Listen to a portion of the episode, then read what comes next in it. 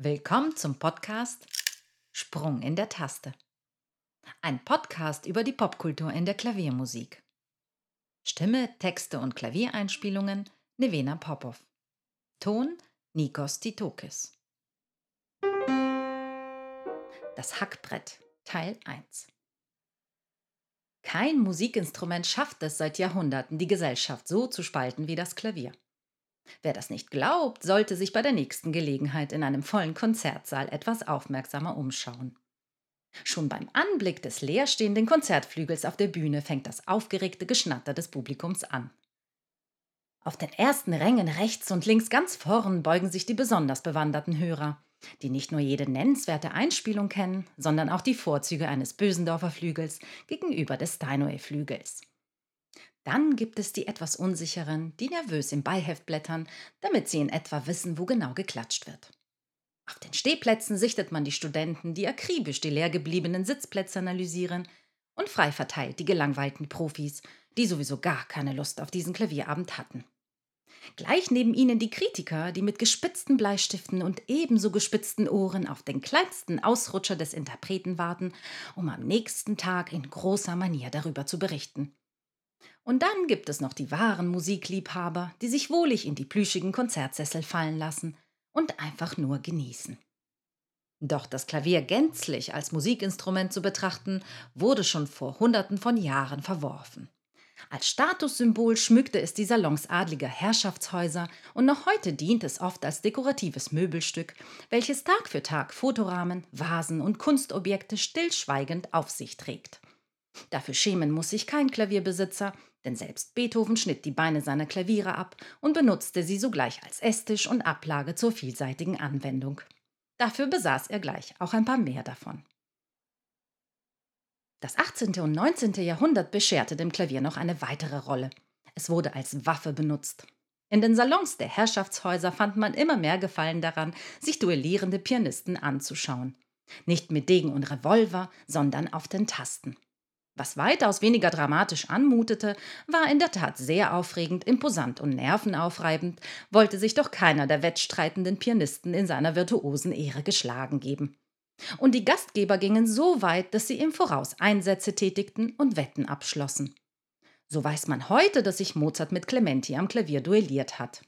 Der gastgebende Kaiser Josef II. soll Mozarts Vortrag am Klavier mit den Worten Allons drauf los aufgefordert haben, seinen Gegner fertig zu machen. Obwohl Clementi zu dieser Zeit weitaus bekannter war, gewann Mozart letztlich den Wettstreit.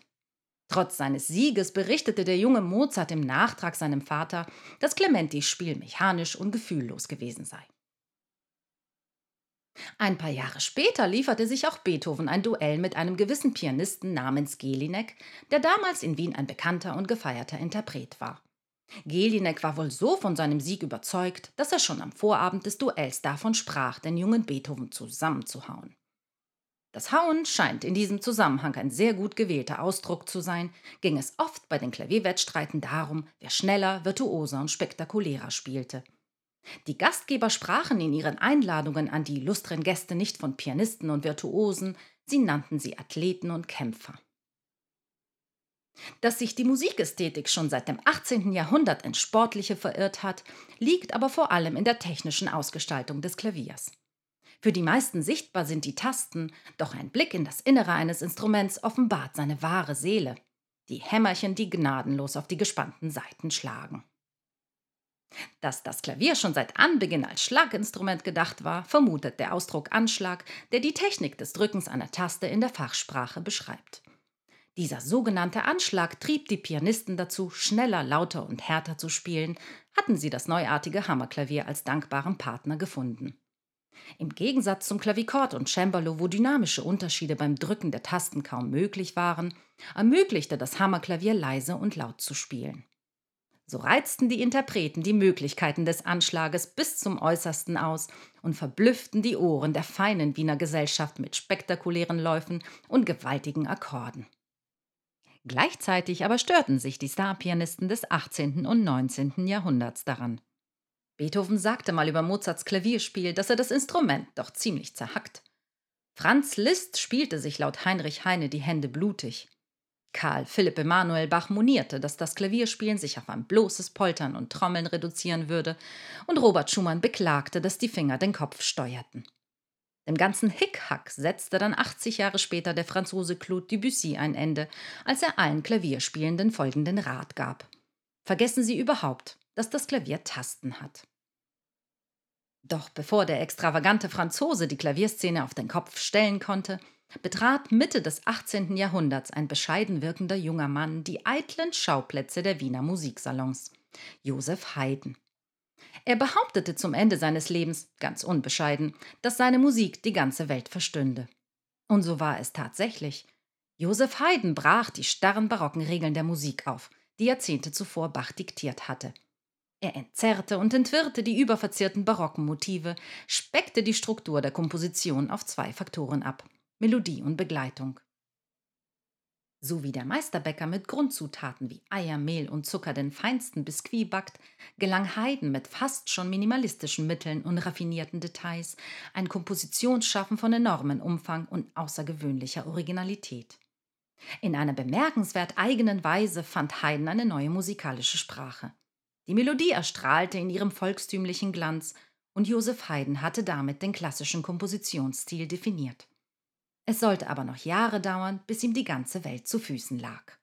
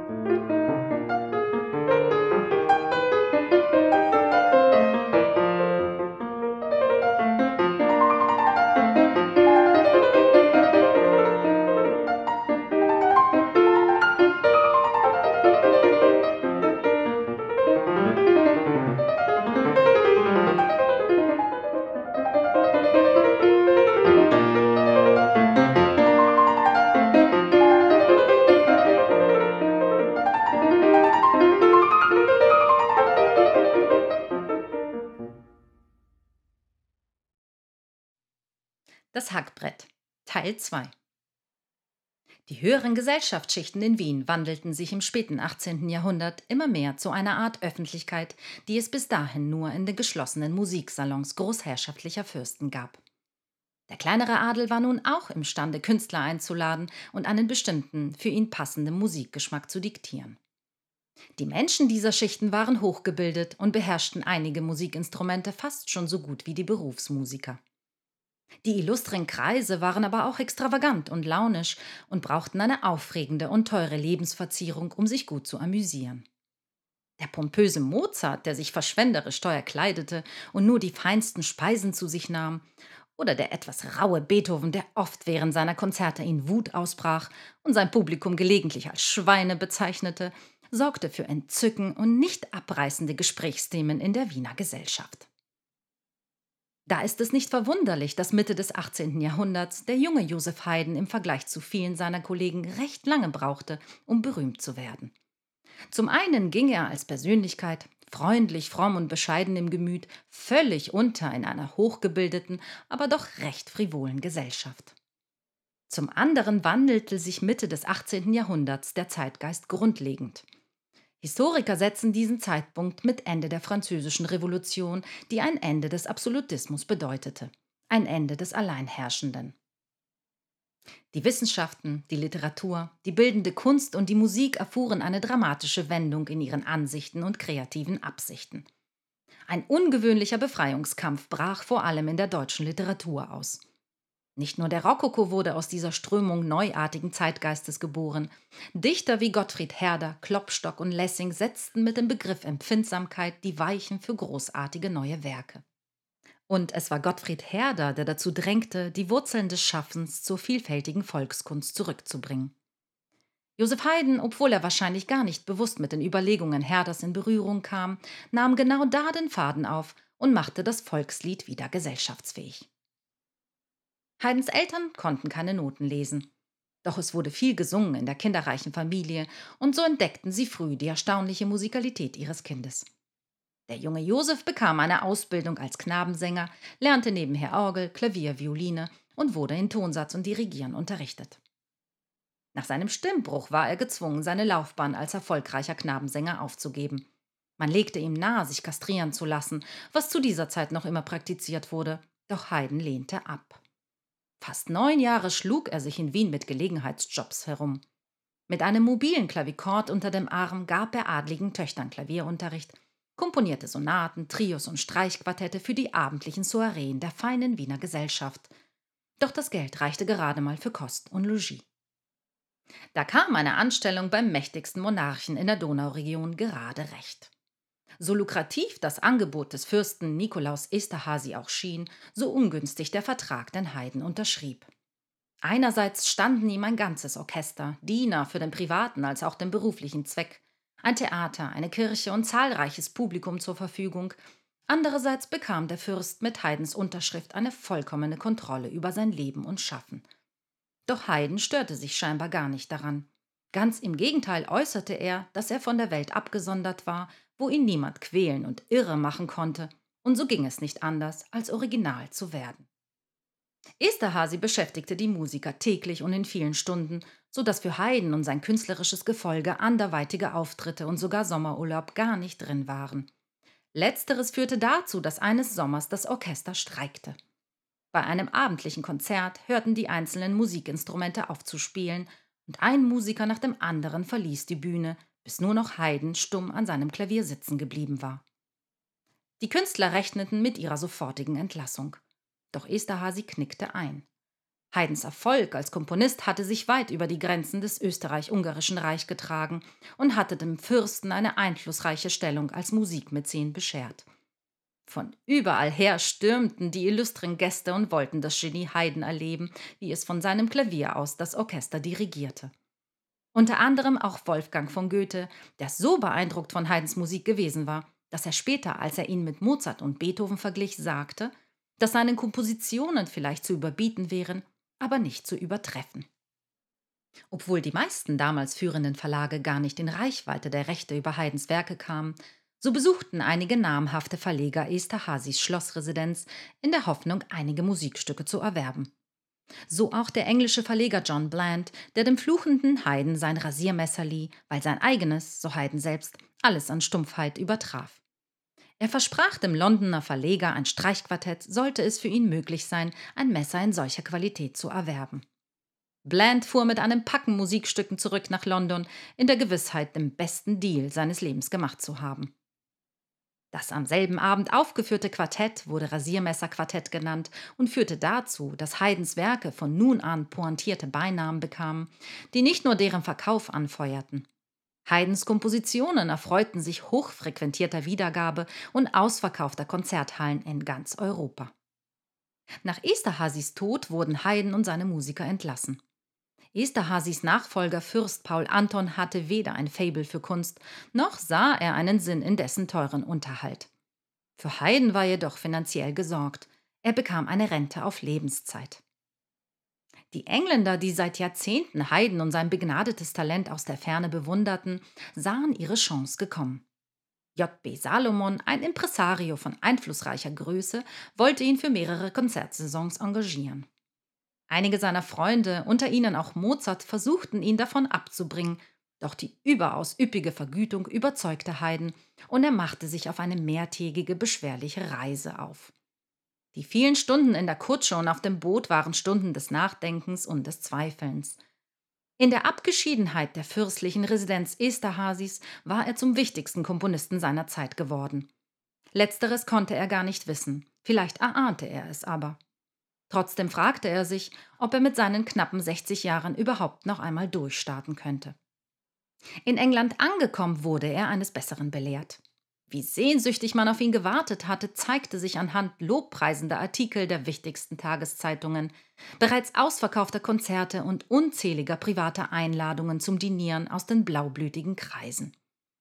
Was Salomon ihm allerdings verschwieg, war der tobende Krieg zwischen den Orchestergesellschaften. Was die Klavierwettstreite in Wien an Emotionen und Aufregung entfachten, war dagegen in London ein Kinkerlitzchen. Hier duellierten sich ganze Orchester um Ehre, Ansehen und Erfolg. Natürlich versuchte man Haydn gleich nach seiner Ankunft aus Salomons Fängen zu befreien. Was durch hinterhältige Machenschaften nicht gelang, wurde öffentlich in der Presse ausgetragen, indem man versuchte, Haydns Erfolg vor dem Londoner Publikum zu leugnen. Doch das alles misslang. Joseph Haydn kam nach London als Superstar und das englische Publikum feierte ihn zu Recht als solchen. Und die feinen englischen Damen tummelten sich von nun an in den ersten Reihen, um ihren Angebeteten ganz nah zu sein. Sie trugen in ihren kunstvoll frisierten Haaren kleine eingeflochtene Bänder, auf denen Joseph Haydn stand, und seufzten schwer in den tief dekultierten Corsagen, sobald Haydn sich ans Klavier gesetzt hatte. Auch wenn Haydn nie den Ehrgeiz entwickelte, das pianistische Können eines Mozarts oder Beethovens zu erreichen, so sagte er über sich selbst, dass er wirklich ein lebendiges Klavier wäre, denn die Fantasie spielte ihn, als wäre er ein Klavier. Und tatsächlich entstanden alle seine Werke am Klavier. Trios, Quartette, Opern, Oratorien und vor allem seine 108 Symphonien. Mozart und Beethoven, die gleichzeitig seine Freunde, Schüler und wertgeschätzte Kollegen waren, hatten es nun leicht, an das beeindruckende Kompositionserbe anzuknüpfen. Aus Haydns kammermusikalischen Werken schöpfte Mozart eine überaus enorme Kreativität. Haydns Symphonien übersetzte Beethoven in Klaviersonaten. Auf seinem Todesbett bereitete ihm eine kleine Lithografie von Haydns Geburtshaus die größte Freude. Wie klein dieses Haus, soll Beethoven gesagt haben, und wie groß dieser Mensch. Es erklingt zum zweiten Mal die zweisätzige Sonate von Joseph Haydn in B-Dur, Obokenverzeichnis römisch 16, Nummer 41.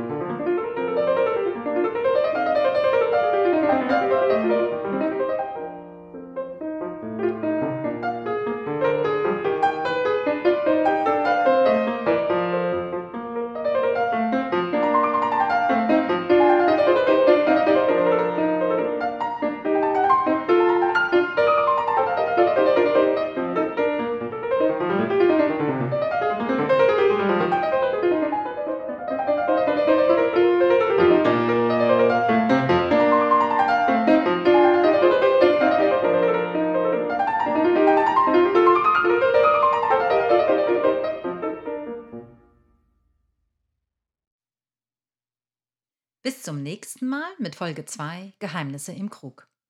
Ich verabschiede mich mit einem Zitat von Brahms. Die Leute verstehen heute von Haydn fast nichts mehr. Das war ein Kerl. Wie miserabel sind wir gegen sowas.